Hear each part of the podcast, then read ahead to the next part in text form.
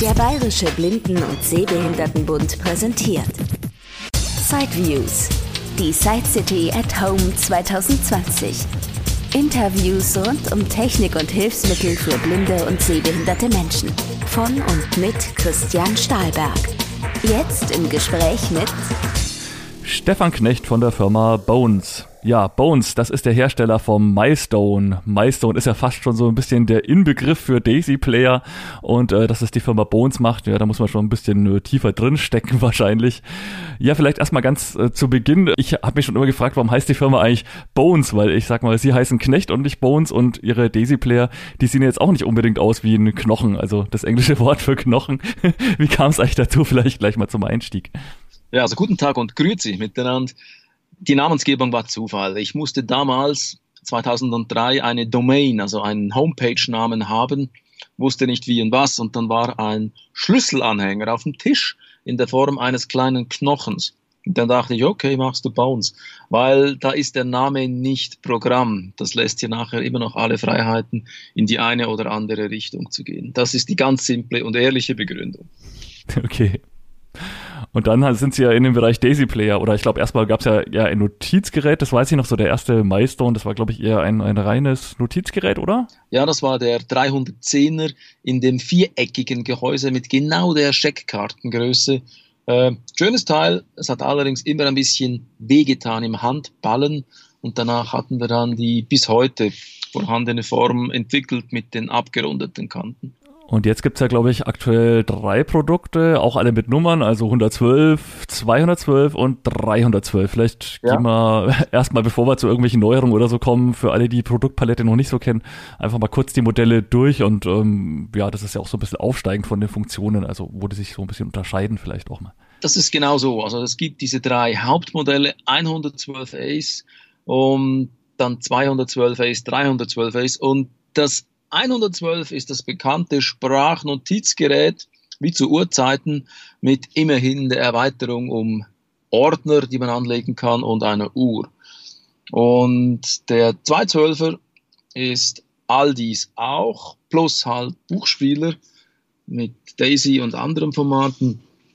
Und zusätzlich kann er auch MP3-Dateien abspielen. Und der 312 Ace ist dann das Flaggschiff. Er ist ähm, ja, da, da können wir immer beliebig reintun, weil es gibt Leute, die verkraften das problemlos, die ganzen Features wie Kalender oder ein Wecker oder ein Radio etc. Der ist dann sehr, sehr umfangreich, der 312. Da gibt es dann diese Zusatzfunktionen, ne, die man dann auch teilweise gegen Aufpreis dann halt irgendwie freischalten lassen kann, wenn ich da richtig ja, informiert es gibt bin. da zwei Sorten von Zusatzoptionen. Das eine sind Hardware-Optionen und das andere sind Software-Optionen. Software heißt, man kann es aktivieren. Das ist ein Kalender und das ist auch das UKW-Radio. Äh, heißt aber, dass die UKW-Radio-Hardware natürlich in jedem Gerät von Haus aus drinne ist. Dann gibt es aber auch die Hardware-Optionen, wo man wirklich Hardware dazu kauft. Das ist einerseits das Farbmessgerät Fame, das kann man draufstecken, wird von der Firma Vistac äh, vertrieben, weil die auch den optischen Teil davon entwickelt haben. Und zweitens, es gibt den Woodscan, das ist der Strichcode-Erkenner, wo man dann allerlei Produkte aus dem Haushalt scannen und sich vorlesen lassen kann. Ah, den Woodscan gibt's auch immer noch. Also man könnte jetzt vielleicht denken, naja, mit iPhone und so hat fast jeder irgendwie, kann schnell sein iPhone zu einem Barcode-Scanner aufrüsten, aber auch diesen Barcode-Scanner für den Daisy-Player gibt's nach wie vor, okay. Den gibt's nach wie vor und es gibt ein Argument, das ist der Scanner. Der Scanner ist immer noch ein Laserscanner, das heißt, man kann da sehr schnell mit den Objekten vorne rumtanzen und findet den Strichcode sehr, auf sehr bequeme Art. Die Kamerasysteme wie iPhone sind auch gut, das muss man zugeben. Allerdings ist da immer halt das Kamerawesen so, dass wenn man sich schnell bewegt, dann verwischt man den Strichcode, dann kann der nicht erfasst werden von der Kamera, also nicht in der Güte. Einige Leute kommen gut zurecht, andere sind fast am Verzweifeln damit. Das muss man dann ausprobieren. Und die Daten zu den Barcodes sind dann einfach auf dem Daisy-Player in einem Ordner dann mit abgelegt, einfach auf der Speicherkarte, so dass man das sogar auch ziemlich leicht dann wahrscheinlich aktualisieren kann, oder wie ist das Ja, gelöst? also wir aktualisieren die Datenbank monatlich auf unserer Homepage und das sind circa 5 Gigabyte an Daten Ähm, es sind circa 65 Millionen Produkte, die wir derzeit in der Datenbank haben. Pro Monat kommen rund 100.000 Produkte dazu. Das ist unglaublich viel. Wir haben einen Vertrag abgeschlossen mit einem Lieferanten. Es gibt also Daten, äh. Und zurzeit wird ganz richtig heruntergeladen über den PC, aber künftig wird das auch per WLAN möglich sein. Ah ja, da kommen wir jetzt wahrscheinlich schon in den Bereich der Add-ons. Also es ist ja auch immer wieder schon seit zwei Jahren so zu hören, naja, hm, Bluetooth oder zumindest mal WLAN wäre wär eine tolle Sache, sagen einige Nutzer. Ähm, ja, jetzt haben sie schon was in die Richtung angedeutet, dass sich da was tun könnte. Habe ich mich fast verquatscht, gell? Nee, es ist so, dass wir sind ja schon einige Zeit dran am WLAN und auch am Bluetooth. Ist ein bisschen eine Leidensstory geworden, weil wir haben schon jetzt den dritten Hardware-Aufbau gemacht. Der funktioniert jetzt als Prototyp recht gut. Und die ersten beiden muss man jetzt nicht mehr drauf rumreiten, aber das waren die falschen Chipsätze. Jetzt haben wir was Integriertes gefunden, was sehr gut tut. Bei uns ist immer auch die Frage, okay, es muss geringen Stromverbrauch haben, es muss in unserer Stückzahlgröße von einigen tausend machbar sein. Also man kann da nicht beliebig klein integrieren. Da kann man nicht wie ein iPhone in Millionen Stückzahlen daherkommen. Aber wir haben da eine gute Lösung gefunden. Wir werden das so anbieten, dass man den 312 Ace und später auch den 212 Ace damit aufrüsten kann. Also man muss sich nicht ein komplett neues Teil kaufen. Man muss allerdings das Gerät wohin schicken, also zum Händler oder halt zu uns, wo das dann nachgerüstet wird. Ah, das wird dann fest eingebaut oder, oder muss da einfach intern was geändert werden, oder? Ja, genau, es wird fest eingebaut. Die anfängliche Idee, dass man das so mit Einschub macht und so, die haben wir verworfen, das ist nicht gangbar. Dann verliert man es wieder und dann ist der Steckplatz besetzt. Das ist unhandlich. So etwas gehört mittlerweile in ein Gerät hinein, war dann unsere Ansicht. Und das Schöne ist, dass ein Teil vom Milestone ist gesteckt im internen. Also die ganze Prozessorleiterplatte ist ein kleines Stück, circa eins mal drei Zentimeter, der ist gesteckt und der wird ausgetauscht gegen ein Teil, was dann zusätzlich WLAN und Bluetooth fähig ist. Okay, aber dann ist der Außensteckplatz quasi frei, also man kann nach wie vor sein Fame anschließen und äh, trotzdem gleichzeitig WLAN nutzen. Das ist ja ein, ein positiver bleibt, Effekt. Bleibt alles gleich. Ähm, empfindliche Nutzer werden feststellen, dass das Gerät nachher 5, 6 Gramm schwerer ist. ja gut, bei nur 50 Gramm Gewicht oder so kann das vielleicht tatsächlich, aber naja, schwer, dass es wirklich auffällt. Ja. Mhm. Ja, und da muss das Ganze ja auch softwaretechnisch eingebunden werden. Oder ich sag mal, wenn man einen WLAN-Empfang hat, dann äh, muss man den ja auch irgendwie nutzen. Also sprich, gibt's dann irgendwelche Menüs, wo man dann irgendwie Radiosender abspielen kann? Oder, oder was soll man am Ende mal mit dieser WLAN-Funktion wirklich machen können? Das ist genau der richtige Punkt, weil die Leute sagen WLAN, aber sie meinen eigentlich eine Anwendung. Und da geht's schon los. Die Leute meinen natürlich unterschiedliche Anwendungen. Der eine meint dies, der andere das. Was wir sicher von Beginn wegbringen, ist ein gutes Webradio. Wir haben eine Datenbank von 20.000 Sendern, die dann vor allem kategorisiert angewählt werden können. Beispielsweise, ich möchte Blues hören von Louisiana, New Orleans. Und dann kann ich mich durchhangeln auf die Stilrichtung. Okay, bleiben noch 500 Sender übrig auf das Land, USA, vielleicht auf den Bundesstaat etc. Und dann werden es immer weniger und ich kann mich dann dort hineinhören. Und das sind dann Kategorien wie Nachrichten oder Rock'n'Roll oder Hitparade oder Komödien etc. etc. Da gibt's sehr, sehr viele Gruppen, die man anwählen kann. Und wie gesagt, die anderen Kategorien wie Sprache oder Länder. Sie werden gar nicht glauben, wie viele verschiedene Sprachen das es gibt. Irgendwie Swahili etc. Aber wenn Sie da einfach auch halt Deutsch oder Englisch anwählen können, da bleibt eine Vielzahl von Sendern da. Und das Wichtigste ist, die zu kategorisieren. Und ich habe noch nie so viel Radio gehört wie in den letzten sechs Monaten. Da gibt's ganz tolle Sachen, wo eigentlich ziemlich jeder ähm, das findet, was er gerne hört. Anschließend soll es möglich sein, sich dann auch persönlich die Vorwahltasten so zu programmieren, dass ich meine sechs oder zehn äh, Hauptsender habe, auf denen ich dann meistens herumreite. Und da machen sie auch wirklich eine eigene Datenbank, wo sie dann wirklich äh, Sender aussuchen. Also man könnte jetzt auch einfach irgendwie auf einen Dienst zurückgreifen, den vielleicht auch irgendwelche WLAN-Radiohersteller nutzen, aber es klang jetzt so, als ob sie sich da auch wirklich ein bisschen Gedanken machen, äh, was sie da dann anbieten oder, oder wie sie das eben auch ordnen. Also wir greifen tatsächlich auf ein Projekt zurück, das ist ein deutscher Aggregator von Webradios, der sammelt seine äh, Webradiostationen seit Jahren und das ist offen und frei zugänglich. Und von dem werden auch viele kommerzielle Webradioanbieter, also die die Radios herunterziehen.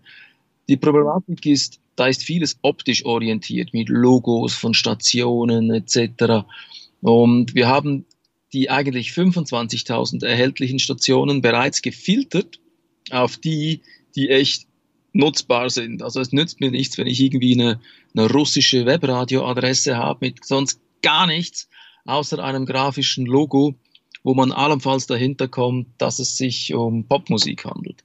So was können wir nicht verwerten. Es muss schon maschinenlesbar sein und das macht dieser Dienst sehr gut und der lebt auch, den kann man täglich herunterladen, dass dann die Filterungen wieder neu nachjustiert werden, weil die Leute vergessen manchmal, dass ein Webradio ist nicht so was wie öffentlich-rechtlich, wo das fast per Grundrecht garantiert ist für die nächsten fünf Jahre, sondern da, da kommen neue Sender hinzu und viele verschwinden auch wieder.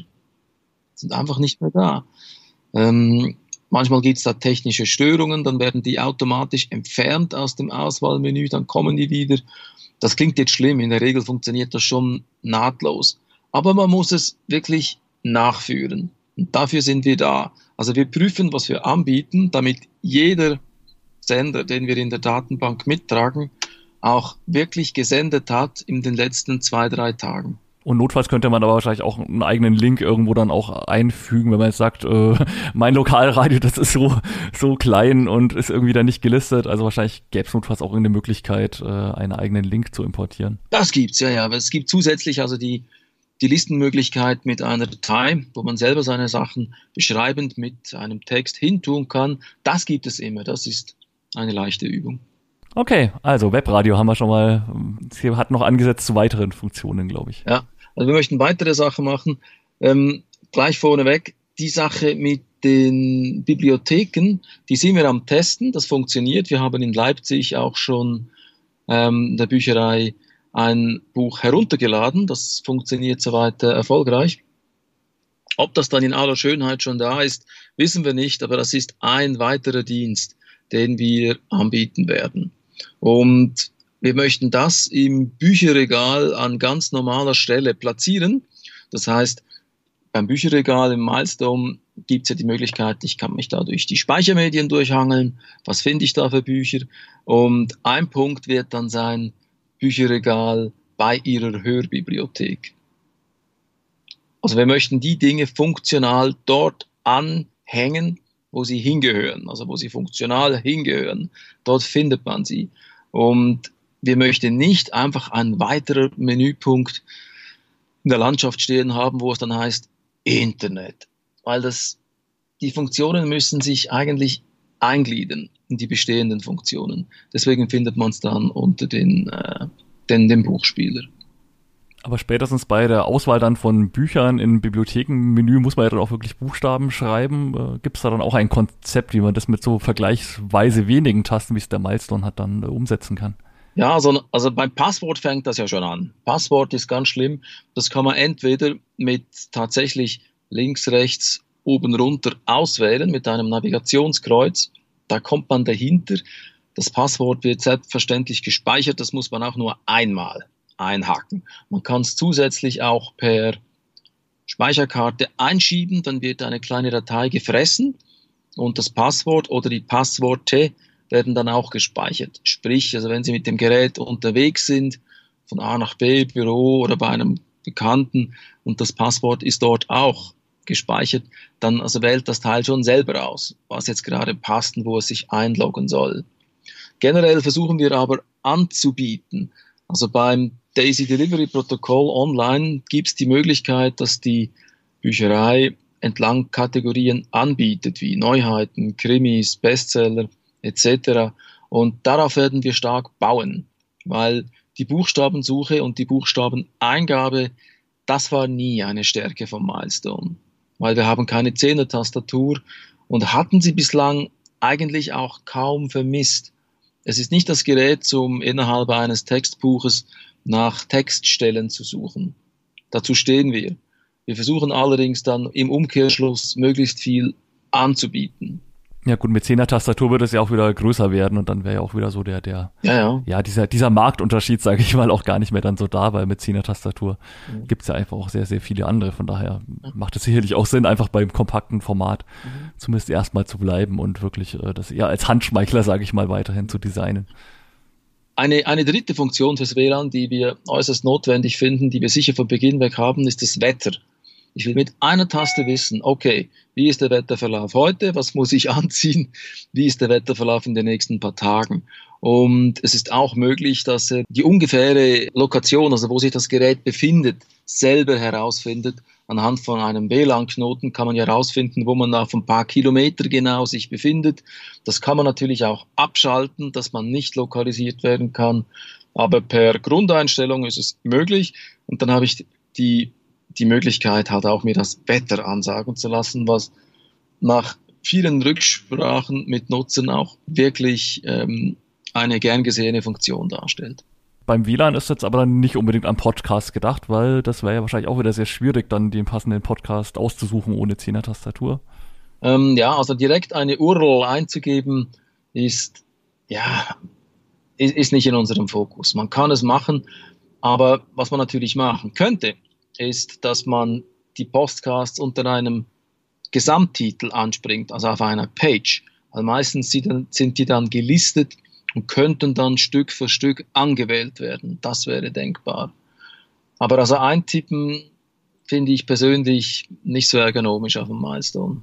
Hm, ja, genau. Aber gut, wenn man dann auch da irgendwann mal ein Portal finden würde, das äh, die Podcasts so ähnlich sammelt und aufbereitet, wie es bei den Webradios üblich ist, dann äh, könnte man das ja dann doch irgendwann zumindest mal andenken, dass man das auch integriert. Mhm. Ja, ja. und Bluetooth kommt dann auch auf dieses äh, Stecksystem-Board dann mit drauf oder ist es dann erst zum späteren Zeitpunkt gedacht?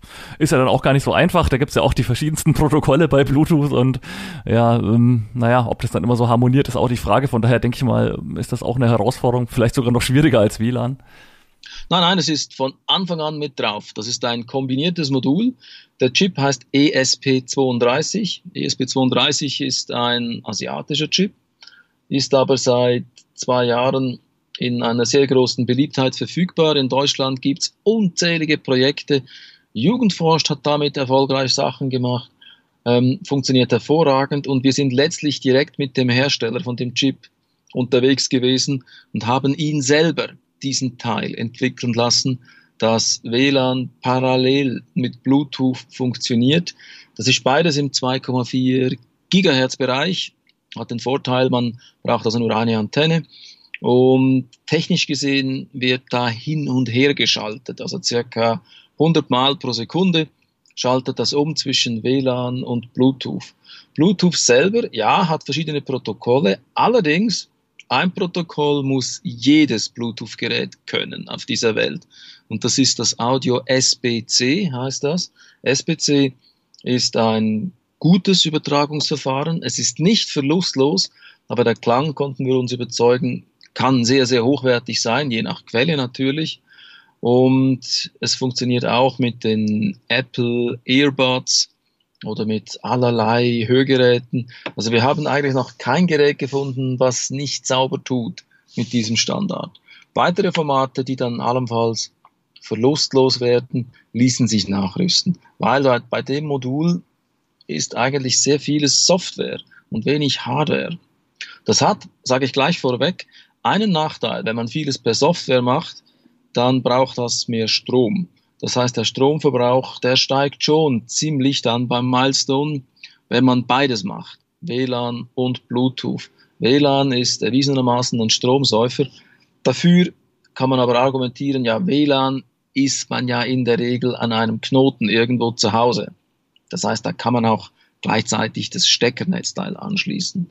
Bluetooth ist anders. Bluetooth ist unterwegs, braucht aber auch viel, viel weniger Strom. Also von dem her ist die Sache in Ordnung. Also das heißt, wer seinen Milestone umrüsten lässt, kann auch sofort sowohl auf Bluetooth als auch auf WLAN auf beides zugreifen und kann gleich direkt seine, seine mobilen Boxen oder seine Kopfhörer dann zu Hause anschließen. Ja, das ist möglich.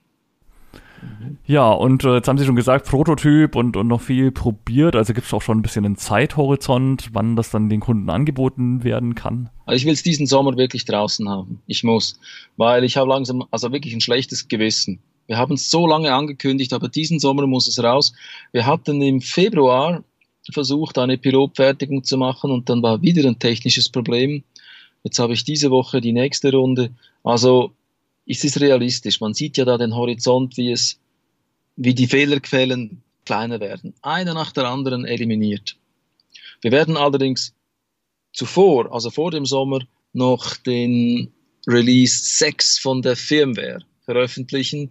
Und der hat auch gerade noch im Buchbereich, der ja relevant ist, ein paar weitere interessante Neuerungen. Dazu können wir vielleicht nachher noch drauf kommen.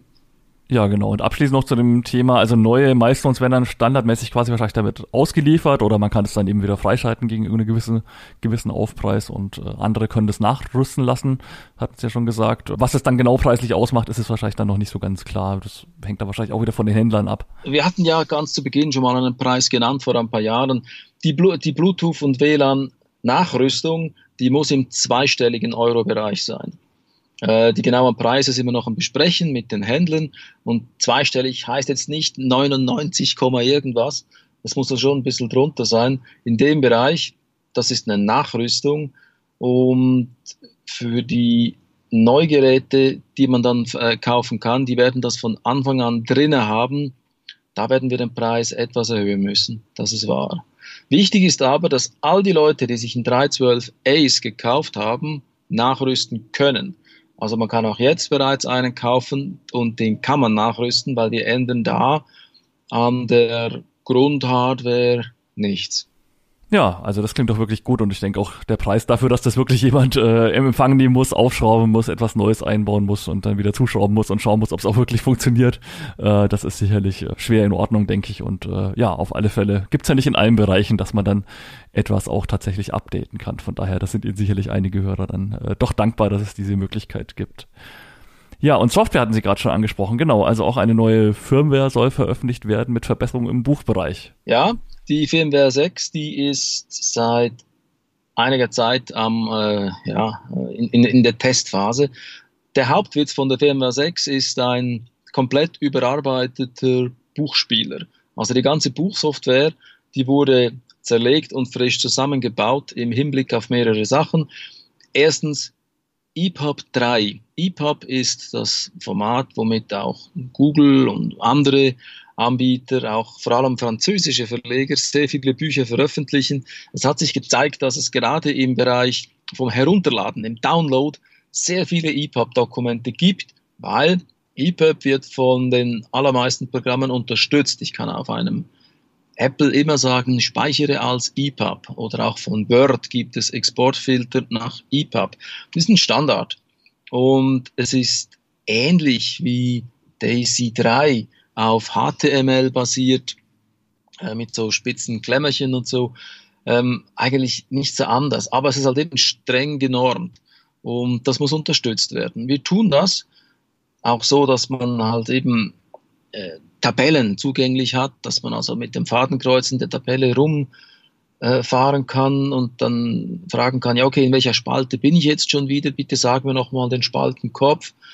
Oder ich kann beim Vorwärtslesen eine Fußnote berühren, dann kriege ich einen Signalton. Wenn ich will, kann ich einfach weiterlesen, aber ich kann zurück und sagen, ah, da ist eine Fußnote, bitte erklär mir die, was meint die, etc.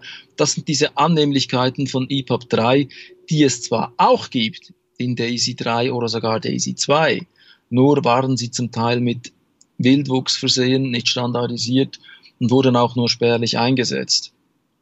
Das ist EPUB 3 und nicht zu verwechseln mit EPUB 2, welches eigentlich so ein Zwischenkonstrukt zwischen Daisy und EPUB ist.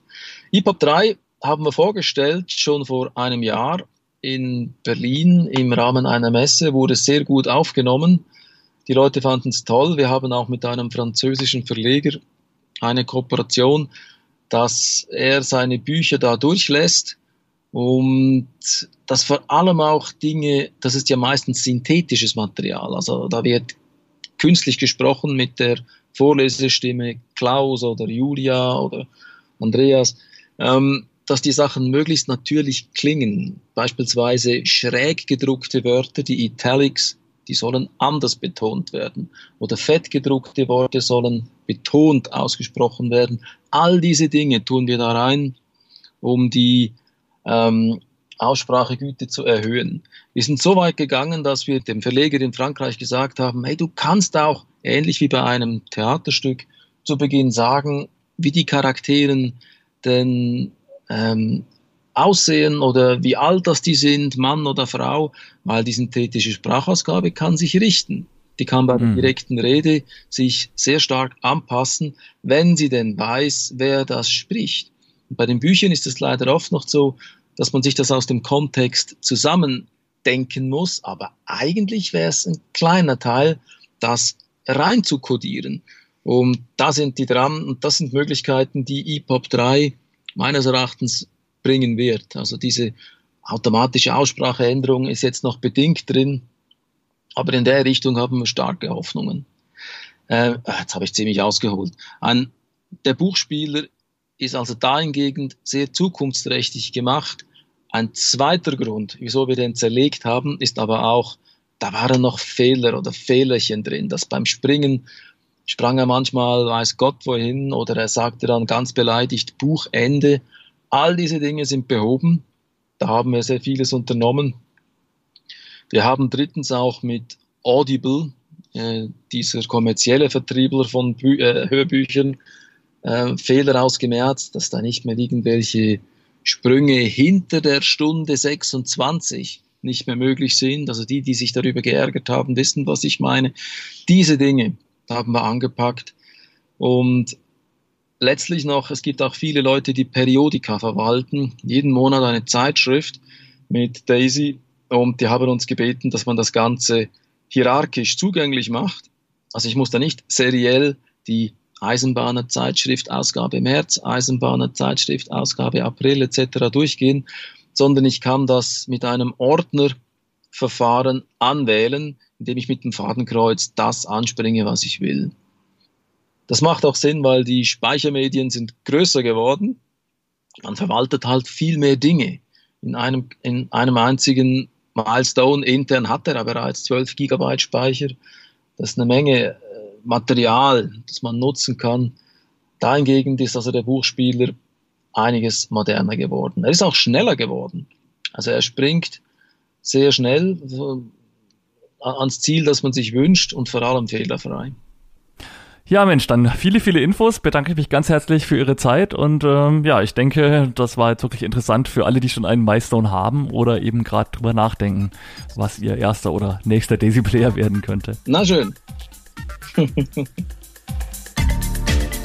Bones AG aus der Schweiz. Näheres zu den Produkten unter www.bones.ch Verkauf und weitere Infos dann direkt bei eurem Hilfsmittelhändler eures Vertrauens. Die meisten haben den Milestone im Sortiment. Das war ein Beitrag aus Sideviews, der Podcast mit Themen rund um Technik und Hilfsmittel mit Christian Stahlberg. Weitere Informationen unter www.sideviews.de. Ein Angebot des BBSB.